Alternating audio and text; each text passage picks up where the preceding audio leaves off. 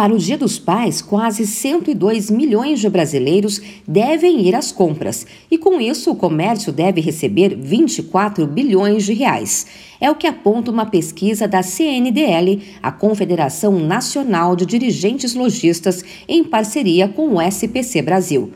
A maioria dos consumidores, 78%, pretende pagar o presente à vista, principalmente no Pix, mas quase um terço deles prefere pagar a prazo.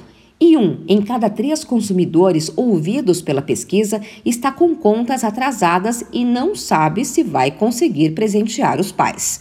O valor médio dos gastos deve ficar em 230 reais, e o presente mais procurado é roupa, seguido de perfumes, calçados e acessórios.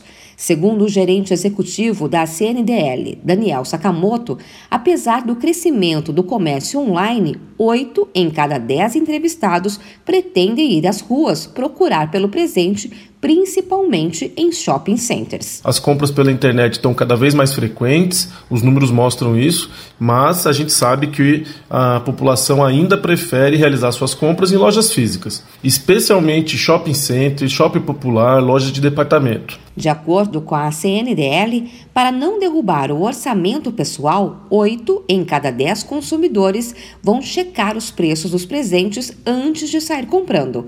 A pesquisa ouviu consumidores das 27 capitais brasileiras, homens e mulheres com idade igual ou maior a 18 anos de todas as classes econômicas, excluindo os analfabetos e que pretendem realizar as compras para o Dia dos Pais. De São Paulo, Luciana Yuri.